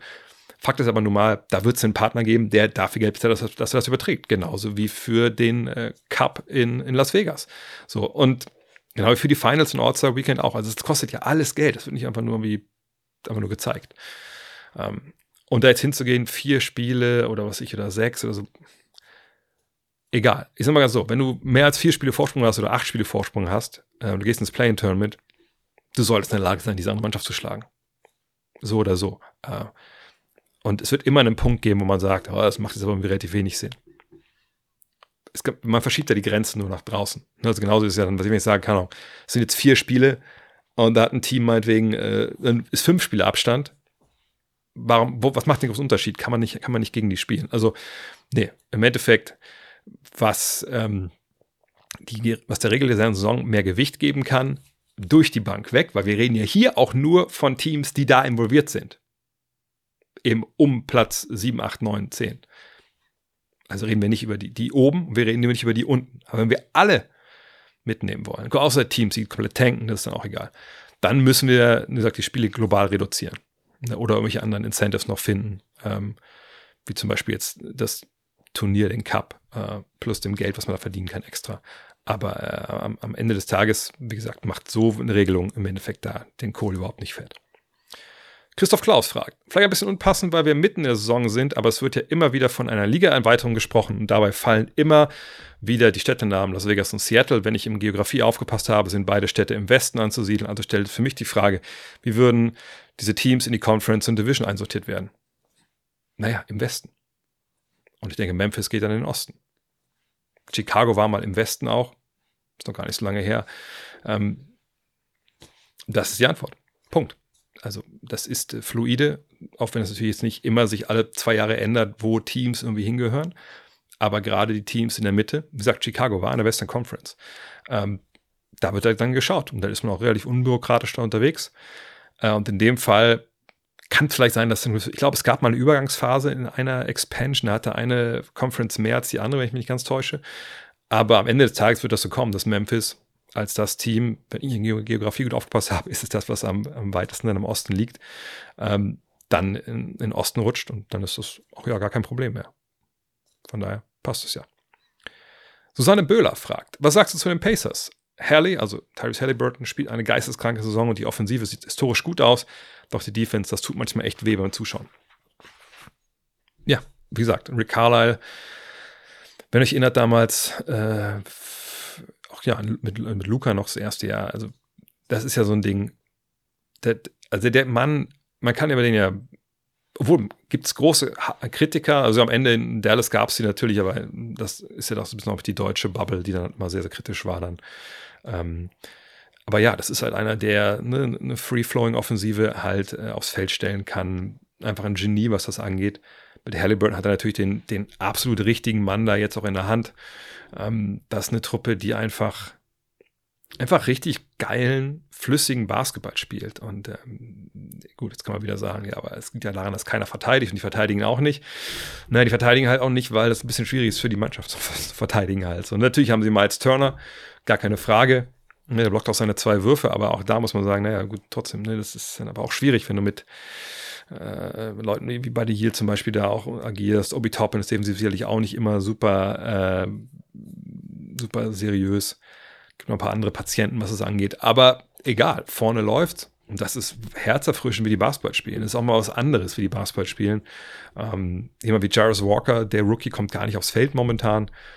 Das ist richtig cool. Und Hut ab vor, vor Rick Carlisle, aber defensiv muss da natürlich ein bisschen mehr kommen. Frage ist halt, kriegen die das hin, um wirklich auf ein Niveau zu kommen, wo man sagt, ja, die sind auch gefährlich für die Playoffs. Aber so wie die spielen, die, wenn du nicht aufpasst gegen die, ein paar Minuten im Spiel oder ein bisschen locker machst oder lässt die falsche, das falsche Line-Up drauf als, als gegnerischer Coach, dann kann der Spiel aber auch ganz schnell, wirklich ganz schnell aus der Hand gleiten, weil die einfach dann anfangen zu nageln und ne, die werfen die, die äh, fünftmeisten Dreier, treffen am drittbesten, ne, spielen die meisten Assists pro Spiel. Das ist wahnsinnig schön anzugucken. Heat for Life. Jetzt kommt das Thema, was wahrscheinlich auch viele von euch warten. Was ist deine Meinung zu den News um Josh Giddy? Droht ihm dadurch eine Strafe seitens der Liga oder dem Verein? Mhm. Worum geht's? Ähm, man muss immer vorsichtig sein, ähm, weil wir bisher, oder zumindest habe ich nichts anderes gesehen, bisher nur Internet-Accounts haben, äh, Social-Media-Accounts, die ähm, ja da diese folgende Geschichte weitergegeben haben. Und zwar, Josh Giddy äh, ist auf Fotos zu sehen, ich glaube, das können wir sagen, im Internet noch Videos zu sehen im Internet mit einer jungen Frau, wo jetzt gesagt wird, ja, diese Frau ist noch nicht 18. Die soll, ich glaube, Sophomore in der Highschool sein, also 15, 16 sein. Da gibt es widersprüchliche Gerüchte, äh, Berichte, das sage ich direkt. Ähm, und in den Videos ist zu sehen, wie er äh, zum einen äh, den Bruder von, von dieser Frau anspricht und sagt, hey, äh, bla bla bla, viel Glück für die nächste Saison äh, und hier ich und mein Girl gehen jetzt sonst wohin. Dann äh, gibt es ein Foto, was ähm, tja, ziemlich unmissverständlich auch klar macht, was da wohl gerade passiert ist. Das wurde auf dem Account wohl von diesem, dieser jungen Frau äh, gepostet. Da steht halt, äh, I just fucked äh, Josh Giddy. Und Giddy steht dahinter, ist so, ist nackt, mehr oder weniger. Also zumindest nach dem, was man sehen kann. Ja, und äh, also ihm wird vorgeworfen, dass er mit einer Minderjährigen Sex hatte. Das ist natürlich, äh, tja, erstmal harter Tobak. Ähm, und man denkt sich ein bisschen, okay, krass, was, also was ist da jetzt dran? Auf der einen Seite ist, scheint die Beweislage ja vollkommen klar zu sein, zumindest jetzt im Court of Public Opinion und äh, vor allem auch im Court of, of Social Media. Aber wie gesagt, es gibt da auch andere, also andere Accounts, die schreiben, ja, nein, nein, nein, die, die ist 18, bla bla bla. Ich habe ehrlich gesagt keine Ahnung, was ich davon jetzt glauben soll. Fakt ist, dass diese, dass diese Bilder, dass dieses Video existiert oder diese Videos existieren. Und äh, jetzt muss man natürlich abwarten, was dann vor allem natürlich die Recherche von äh, seriösen Medien in den USA da zutage fördern. Deshalb möchte ich mich auch ein bisschen zurückhalten mit so einer, einer Art einer Verurteilung oder sowas jetzt von, von Josh Gedi. Ähm, ich fand, ich finde vor allem krass irgendwie, dass das so, so öffentlich ist. Also ich meine, in den USA ist das ja Age of Consent. Ähm, und es gibt es auch in Australien. Das ist wohl in, in, beiden, also in Australien und da jetzt in, in uh, Oklahoma ist es 16. Also heißt, man darf ja wohl einen Sex haben, so ich verstehe, mit äh, ne, Minering, solange die 16 sind. Äh, wo ich auch denke, so, boah, ich weiß nicht, wie es bei uns läuft, aber es ist einfach auch, es ist natürlich ein ganz schmieriges, ekelhaftes Thema. Ähm, wir müssen erstmal abwarten, was da jetzt rauskommt. Sagt, vielleicht ist es auch ein großer Internet-Hoax und gesagt, die ist, keine Ahnung, schon 20 oder so. Keine, keine Ahnung, wir wissen es alle nicht. Aber kann das jetzt dann äh, eine Strafe des Vereins oder der Liga nach sich ziehen? Na klar, natürlich. Das ist ja gar, gar keine Frage. Ähm, wir haben es bei John Morant gerade gesehen. Da ging es ja auch nicht um Sachen, die auf dem Feld passiert sind oder in dem Sinne Verbrechen, sondern ne, das war einfach dann bei John Morant eine Geschichte, wo man als Liga sagt, nee, das können wir uns nicht leisten, dass jemand sich so benimmt, das strahlt auf uns ab. Ähm, vorher hat ihn ja der Club suspendiert gehabt und genau sowas droht natürlich in dem Fall auch Josh Giddy und natürlich auch zu Recht. Ich bin einfach wahnsinnig gespannt, was da jetzt bei rauskommt. Deswegen also so, so eine abschließende Verurteilung, die mir eh jetzt nicht zusteht. Ne, ich bin da weder äh, Kläger noch Richter. Ähm, da können wir gerne mal drüber sprechen, wenn mir jetzt klar ist, was hier jetzt die Fakten sind. Ähm, Wäre aber natürlich, wenn sie es bewahrheitet, ein, ziemlich, ziemlich krasser Schlag. Äh, nicht nur für das Image von, von Josh Giddy, sondern auch wahrscheinlich für seine ganze Karriere. Äh, wie gesagt, lass uns drüber reden, wir wissen, ob das wirklich alles äh, stichfest ist. Vielleicht äußert sich ja die Frau auch dazu. Ähm, auf jeden Fall ist es momentan äh, eine krasse Story und sowas sollte es natürlich eigentlich nicht, äh, nicht geben. Aber leider Gottes ist der Sport auch nur ein Abbild der Gesellschaft und äh, ja, wie gesagt, hoffen wir, dass da nichts dran ist. Horst Gärtner fragt, Hedo Türkulu meinte neulich auf die Frage, was er in seinem ersten Jahr in der NBA gelernt hätte, schlicht, how to be a really good teammate. Ist es aus deiner Sicht für 90% der Spieler das Wichtigste, um in der NBA zu bestehen, Ego zurückstellen, im System funktionieren? Nein. Natürlich nicht. Also 100%, also sagen wir mal, 99,9% ist, dass du das Talent hast, da zu spielen. Wenn du das nicht hast, dann kannst du der beste Teammate aller Zeiten sein, kannst allen Donuts kaufen und äh, nach dem Spiel ihre Elektrolyte hinstellen. Da wirst du sicherlich, da bist du ein geiler Teammanager oder ein geiler Praktikant, aber du bist kein guter NBA-Spieler. Also Ability und Skills gehen da natürlich ganz klar vor guter Teammate sein. Wenn es aber darum geht, dass wir davon ausgehen, okay, du bist halt jemand, der hat die Skills, wie alle anderen auch. Du bist eigentlich von dem, was du mit dem Ball kannst, auf dem Parkett, bist du NBA-Spieler. Auch dann muss man wieder gucken. Wenn ich jemand bin, der einfach wahnsinnig geil zocken kann. Ne? Ich werfe den Ball oben in den Korb. Ich bin einer der Superstars der Liga. Nennen wir das Kind beim Namen James Harden. Dann ist es wahrscheinlich auch relativ egal, ob du jetzt ein geiler, geiler Mitspieler bist oder nicht. Wenn du so hohe Qualität hast, dann spielst du in der NBA. So. Ist natürlich trotzdem wichtig, dass du irgendwie mit klarkommst, dass du Mitspieler hast. Äh, auch wenn du dich da jetzt alle zwei Jahre oder alle zwei Monate von dem Team irgendwie wegstreikst. Äh, aber du wirst eine NBA-Karriere haben. Das haben wir ja auch gesehen bei ihm. Ähm, war Michael Jordan der, der beste Mitspieler? Hm, kann man auch überlegen, ob das so ist. Ne? Aber sicherlich hat er auch gelernt, wie man mehr den Mitspielern vertraut, auch wenn die vielleicht nicht so gut sind, wie er selbst war. Äh, von daher auch da war es wichtig. Aber es ist jetzt, glaube ich, keine Grundvoraussetzung unbedingt äh, für jeden, um mitzuspielen. Zumindest nicht für 90 Prozent.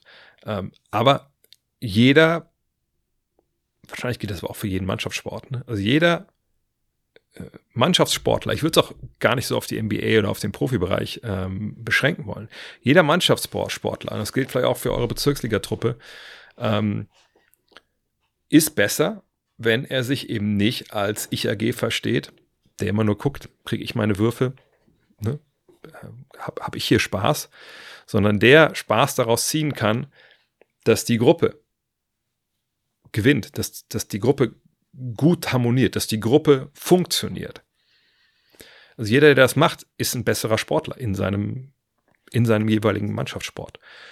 Ähm, ich würde sogar noch erweitern, sogar auf Einzelsportarten, die wir in Teams stellenweise dann äh, ne, praktiziert werden. Also wenn ihr zum Beispiel Turner seid oder Leichtathlet und ihr fahrt zu Meetings oder zu Wettbewerben, man ist ja dann mit seiner Mannschaft in der Regel halt da. Und wenn man auf, auch da man versteht, dass man vielleicht nicht zusammen auf, dem, auf der Matte steht, ähm, aber dass man als Mannschaft hinfährt und man ist da ein guter Teammate, äh, feuert an, etc., das macht dich auch zu einem besseren Sportler. Lässt dich vielleicht nicht besser deine Kür turnen, obwohl ich denke, dass das vielleicht sogar auch geht, weil man sich besser fühlt. Aber ähm, ne, nochmal, klar, auf Mannschaftsbereich runtergebrochen. Äh, ich glaube, das ist aber auch eine sehr psychologisch, glaube ich, sehr, sehr grundlegende Geschichte bei Menschen, dass man einfach ne, dass sich, sich besser fühlt. Wahrscheinlich werden Endorphine ausge, äh, ausgestoßen, wenn man halt da nicht nur darum sitzt bei Spielen und irgendwie guckt und wenn man nicht eingewechselt wurde, dann geht das einem alles nicht an, sondern ne, man, man feuert an, man, man redet mit Leuten. Das ist wichtig. Von daher gebe ich ihm recht, dass man einfach besser wird und dass es auch, äh, auch lernen muss. Und bei Türkolu muss man sagen, hm, frag mal die Fans der türkischen Nationalmannschaft, ob er dieses, was er da gelernt hat, auch oft auf die ähm, Nationalmannschaft übertragen hat. Vielleicht nicht immer. Kenny Powers fragt, Franchise werden immer wieder für, wieder Jahre nach der Draft für ihre damalige Entscheidung kritisiert, weil ein anderer später gezogener Spieler zum Star wurde, während der eigene Pick nur zum Rollenspieler wurde. Findest du eine solche Kritik legitim? Es hatten sich damals ja einige Leute, die viel von Basketball verstehen, denen das Talent angeschehen, gesehen und offenbar größtes Potenzial. Aber niemand ist Hellseher. Kommt immer darauf an, ne? wenn es jetzt so darum geht, dass du einen Spieler ziehst, der unisono damals von allen durch die Bank weg als für sich als erster Pick oder zweiter Pick gesehen wurde und du bist dran und du nimmst den. Nehmen wir mal bei Sam Bowie. Sam Bowie natürlich ein ähm, ja, äh, krasses Beispiel, ne? wurde halt gezogen vor Michael Jordan. Ähm, war natürlich ein Fehler keine Frage. Ne? Aber wir kommen immer an den Punkt, wenn so Redrafts und so auch, deswegen haben wir damals in der Five das ja auch immer relativ auseinanderklamüser und ich habe mir da immer mega Mühe gegeben. Denn es geht ja nicht um Redraft zu machen am Motto, okay, das war der beste Spieler dieser Draft, das war der zweitbeste Spieler, drittbeste Spieler.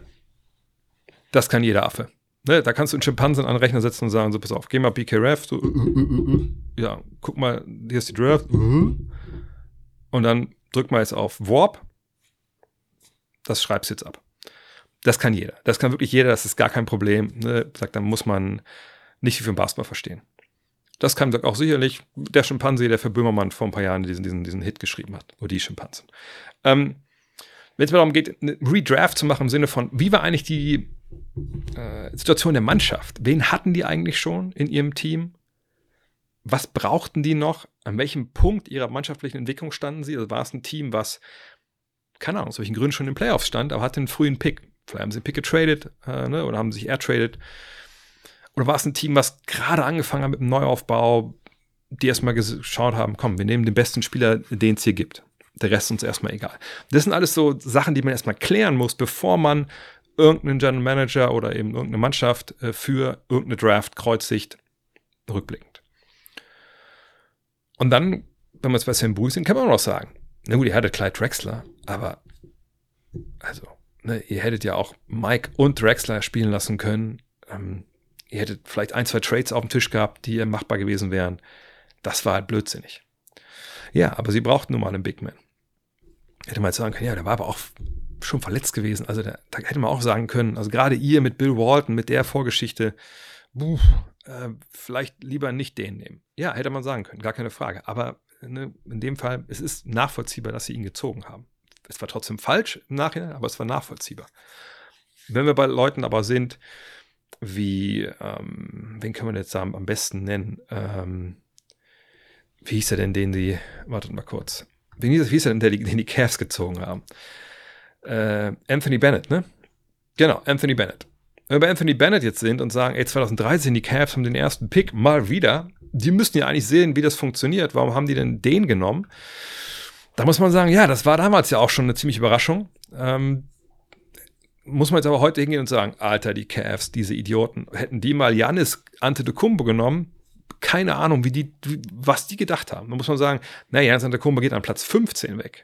Da waren eine Menge Teams vorher, zumindest 14, wenn jedes Team einen Pick hatte, ähm, die nicht gesehen haben, was der Typ da in der zweiten griechischen Liga gemacht hat. Und die Bucks, die vor Ort waren, die haben ihn gesehen und gesagt, nein, Mann, das ist unser, das ist unser Typ.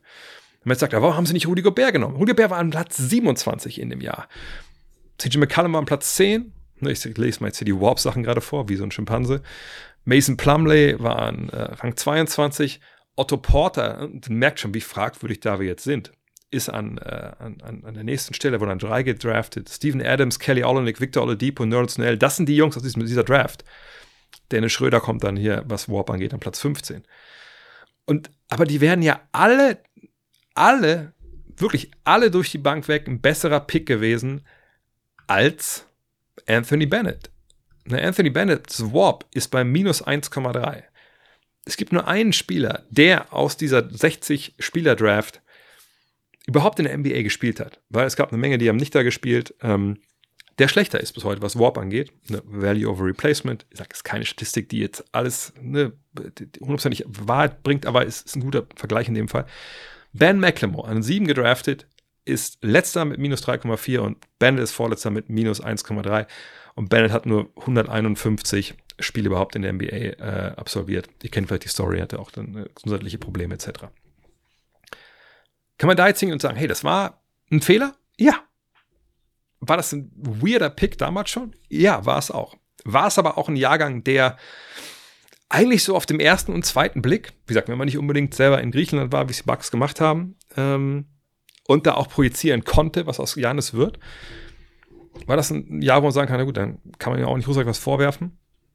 Jein. Ne? Ich glaube, Oladipo, wo es damals eine Diskussion gab, ist der vielleicht die Nummer eins wäre sicher die bessere Wahl gewesen. Ähm, von daher, man muss immer den Kontext sich anschauen. Aber dass man Entscheidungen auf den Prüfstand stellt und doch mal fragt, warum haben die eigentlich diesen Spieler gezogen? Und wenn man dann einen Fall hat, wo man sieht, ich überlege gerade, ob es einen Fall gibt, den ich hier mal nennen würde. Lass mich mal gucken, was so die, die, ähm, die Jahre angeht. Aber ich gucke mal, 2014, Andrew Wiggins an Nummer 1. Ne, obwohl, naja, da gibt es Joel Embiid, aber Joel Embiid ist natürlich auch jemand, der da auch verletzt ist. Jokic kommt auch in dem Jahr, aber das weiß man natürlich nicht, ähm, wie gut der ist. Es, es, muss dann schon jemand sein, wo man einfach sagt, ja, wir denken, das ist ein geiler Zocker, obwohl der Konsensus gesagt hat, nein, der, der ist nicht so nice. Und dann ähm, ja, greift man daneben. Es geht natürlich auch nicht immer um Number One Picks, ähm, aber da muss man halt schon ein bisschen genauer hingucken manchmal. Manchmal ist es fair, äh, da, wie gesagt, zu kritisieren. Manchmal, manchmal ist es eher nicht fair. Hannes Rahm, wie gut würde das Meisterschaftsteam der Mavericks von 2011 in der heutigen Liga mitspielen? Also die NBA ist sicherlich gemeint. Uh, und zusätzlich noch, Caron Butler ist nicht verletzt. Ihr erinnert euch vielleicht, Caron Butler damals äh, war in den Playoffs dann, oder zumindest in den Finals, ich glaube die Playoffs komplett, ne, nicht dabei. Ähm, obwohl, ich gucke mal kurz, ob das noch stimmt. Das kann man ja auch alles bei BKRF sehen. Ja, war auch in den Playoffs nicht dabei. Wir gucken uns jetzt mal das ganze Team an, ne, übers Jahr gesehen, und dann haben wir, äh, ich, guck, ich, ich rufe mal das Depth Chart auf, dann kann man immer ganz gut sehen, wer in dem Jahr in der Rotation war. So, dann haben wir Jason Kidd und JJ Barrea auf der 1. Rodrigue Bobois lassen wir ihn runterfallen. Dann haben wir Shooting Guard Jason Terry, Deshaun Stevenson. Dann haben wir Sean Marion und Caron Butler, der aber nur 867 Minuten im Jahr spielt. Dirk natürlich auf der 4 und auf der 5 Tyson Chandler, Brandon Haywood abschließend. Äh, na, ja, okay. Vielleicht auch Jan Mahinmi und vielleicht einmal Peter Stojakovic noch nennen. Brian Cardinal, äh, Stojakovic kam damals relativ spät erst dazu. Der erste Blick, den man natürlich zu richten muss, ist Dreier. Haben die Dreier-Schützen? Haben die noch Leute, die von draußen nageln können? Man muss in dem Jahr sagen, sie haben die fünf meisten Dreier genommen äh, mit 21,6. Spoiler, das reicht heute nicht mehr, glaube ich, für einen Top-10-Platz. Ich glaube, damit wären sie mit Abstand letzter. Ähm, Dreierquote von 36,5 Prozent, das ist auch nach heutigen Standards gut. Ähm, wir jetzt gucken die erste fünf. Kid, Terry, Marion, Nowitzki und Chandler. Das war doch die erste fünf damals, ne? Obwohl Terry kam von der Bank. Wahrscheinlich haben sie dann eher mit, wer hat denn damals angefangen? Viel. Mal Kid, Steve Stevenson wahrscheinlich vor allem. Dann sehen wir das schon, ne? Man natürlich mit Dirk, mit Terry, mit Butler, äh, mit Stojakovic, als er kam. Abstrich mit Kid, 34% Dreierquote, aber Stevenson 38%. Äh, hatte man schon Jungs, die, die von draußen auch geschossen haben. Auch jemand wie Brian Cardinal. Ähm, hat natürlich auch multiple Ballhändler gehabt. Hm. Ich denke schon, dass sie das relativ gut gemacht hätten, wenn ich ehrlich bin. Ähm, Im Vergleich damals in der Liga war man offensiv Top 10, defensiv auch Top 10, beides mal Platz 8. Ähm, ich, ich, kann mir aber ehrlich gesagt nicht vorstellen, dass sie, dass sie Meister werden ne, wenn wir jetzt davon ausgehen, wenn du Meister werden willst, dann musst du dich mit Nikola Jokic abgeben und mit Jamal Murray, mit diesem Two-Man-Game. Da sehe ich dann schon Probleme. Ähm, ich glaube, Tyson Chandler, wenn er da draußen verteidigen müsste, es wäre nicht seine Kernkompetenz gewesen. Äh, die von Dirk sicherlich auch nicht. Ähm, ich denke, es ist eine Mannschaft, die die Playoffs erreicht heutzutage. Ja, obwohl natürlich Marin auch schon 32 ist und Stjakovic dann sagt später sogar mit 33. Ähm, aber ja, ja, ich, ich denke, das ist ein Team, ne, die hat eine gewisse Länge, die hat eine gewisse Robustheit defensiv. Die würden zweite Runde, denke ich, erreichen. Aber dann, glaube ich, würde mir einfach ein bisschen, wie soll ich das sagen? Ich glaube, mir fehlt dann einfach doch so ein bisschen die Explosivität vorne. Dirk hat natürlich tolle Saison gespielt, nicht seine beste Saison, war kein Fall, aber in den Playoffs natürlich dann auch krass abgeliefert. Ja, so eine Truppe, die auch so einen überraschenden Lauf hinlegt, irgendwie gefühlt traut man denen auch wieder dann wieder mehr zu. Und in den Playoffs haben sie natürlich auch wahnsinnig getroffen von draußen. Ähm, ja, nö, zweite Runde plus, je nachdem, wie die Matchups sind, das würde ich sagen. Dean Abderrahman, moin, er fragt, habe gelesen, dass Tom Chambers einer von nur zwei Spielern ist, die mit 20 plus, äh, 20.000 Punkten plus nicht in der Hall of Fame sind. Kannst du dir vorstellen, dass James Harden das gleiche Schicksal erleidet oder war sein Einfluss zu groß? Nein, kann ich mir null vorstellen. Ähm, ich glaube, Bob McAdoo war der einzige MVP, der in Rente war dann schon, der nicht in direkt oder der nicht in der Hall of Fame war bis 2000, glaube ich. Ähm, dann hat man ihn berufen. Äh, ich glaube, er war dann auch nicht im Top 50 Team. Ich weiß gar nicht, ob er im Top 75 Team ist, ehrlich gesagt. Ähm, nee, James Harden, äh, auf jeden Fall natürlich auch ein sehr, sehr wichtiger Spieler dieser Ära gewesen. Ähm, also, nein, MVP gewesen, nein, auf gar keinen also Abo All-Star. Das war ja Tom Chambers alles gar nicht. Ne? Tom Chambers, müssen wir sagen, geiler Typ, der Dank über Mark Jackson. Ne? Legende bis heute. Aber, ähm, nee, also da gibt es bei James Harden gar keine Probleme, denke ich. Tassilo fragt. Im Podcast von Jeff Teague wurde debattiert, wer der bessere Spieler war oder war oder ist Vince Carter oder Kawhi Leonard. Teague und zwei Freunde von ihm waren klar bei Carter und der andere Freund nur für Leonard, was mich total überrascht hat, weil Leonard für mich klar besser ist.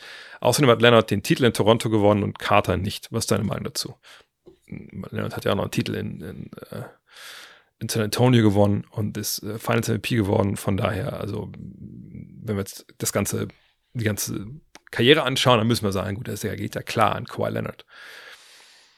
Jetzt weiß ich natürlich nicht, was so die, die, die, die Goalposts waren, in, in deren, denen sie halt dann, also die, die, die Rahmenbedingungen, in denen sie diskutiert haben. Geht es aber jetzt um, um, den Spieler an sich, was der Spieler auf dem Feld konnte. Auch da wäre ich klar bei Leonard, weil ich denke, er ist auch jemand, der einfach defensiv ein einiges mehr anbietet als Vince Carter. Geht es generell um die ganze Karriere, wie langlebig und, und was für ein toller Mitspieler Vince Carter war.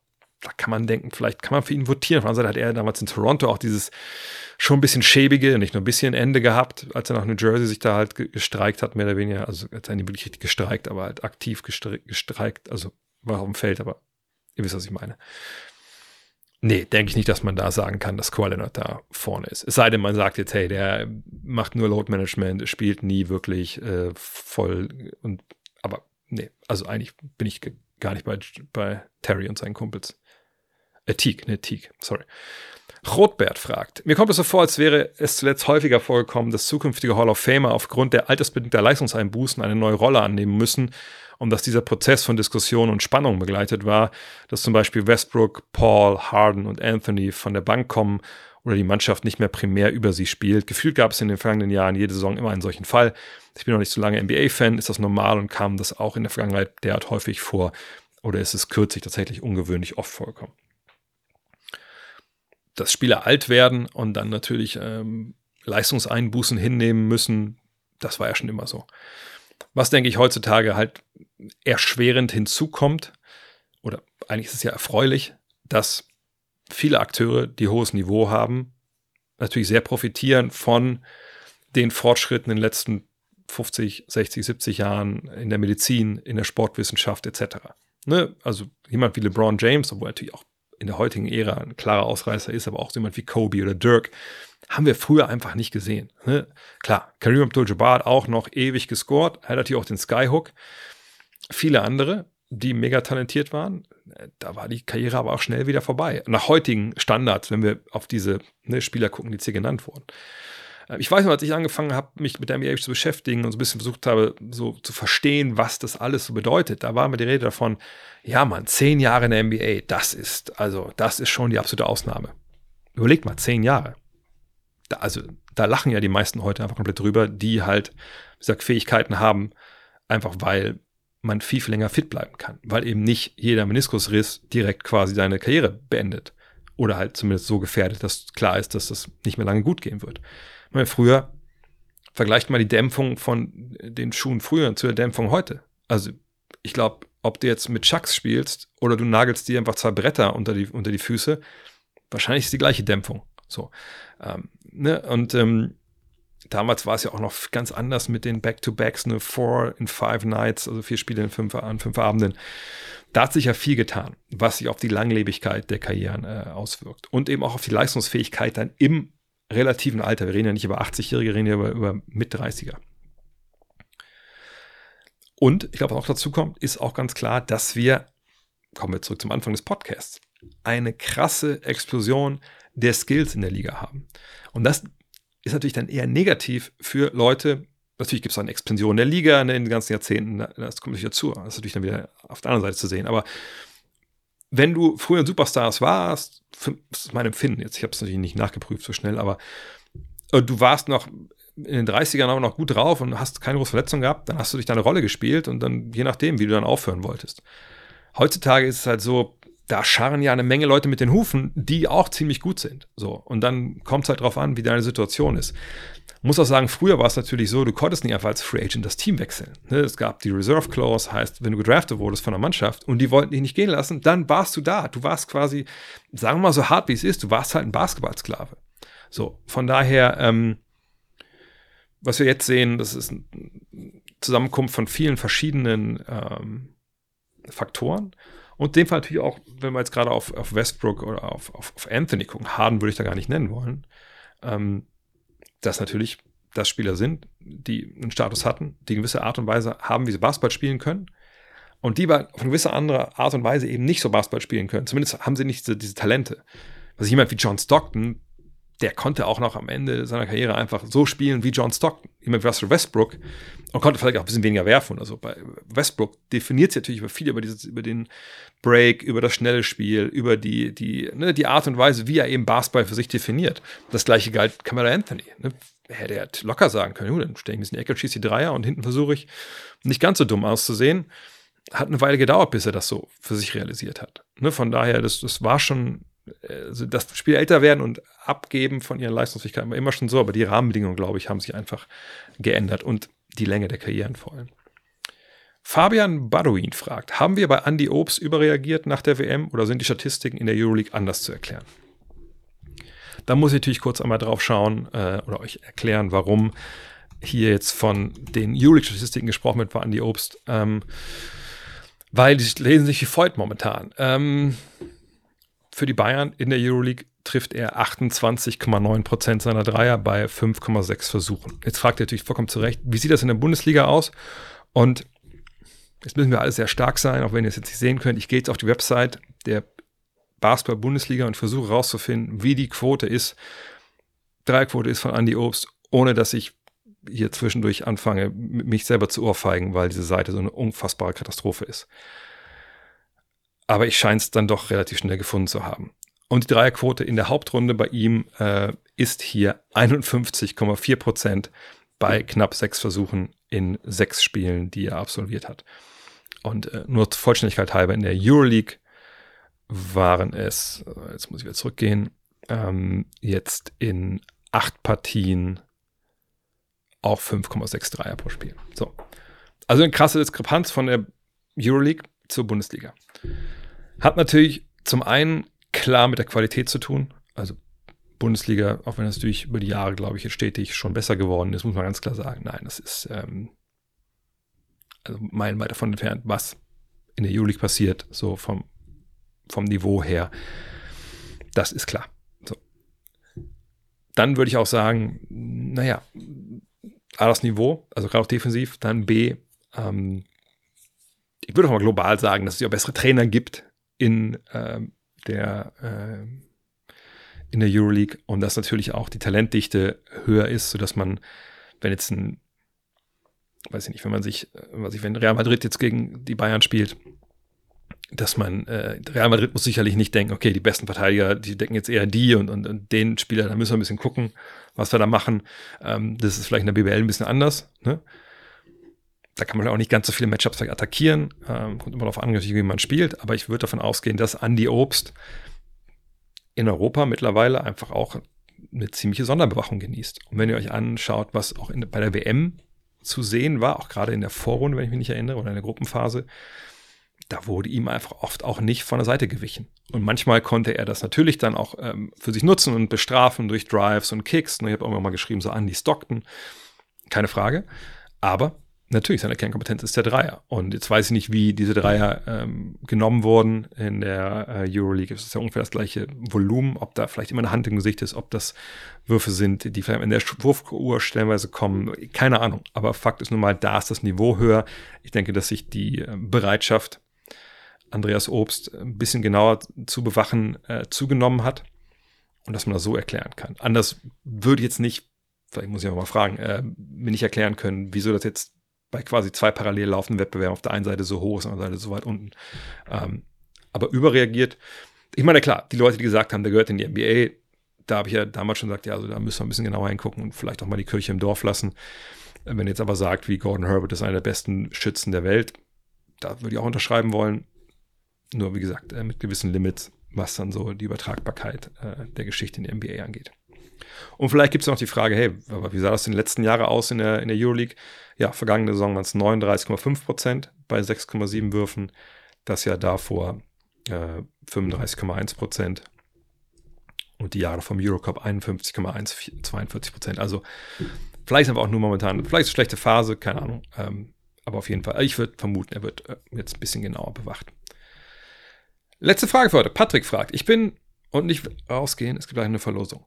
Ähm, Patrick fragt, ich bin morgen Abend im Madison Square Garden. Ich sehe endlich meine Knicks mal live. Hast du irgendwelche Tipps oder Hinweise, wo man darauf achten sollte und was man machen sollte?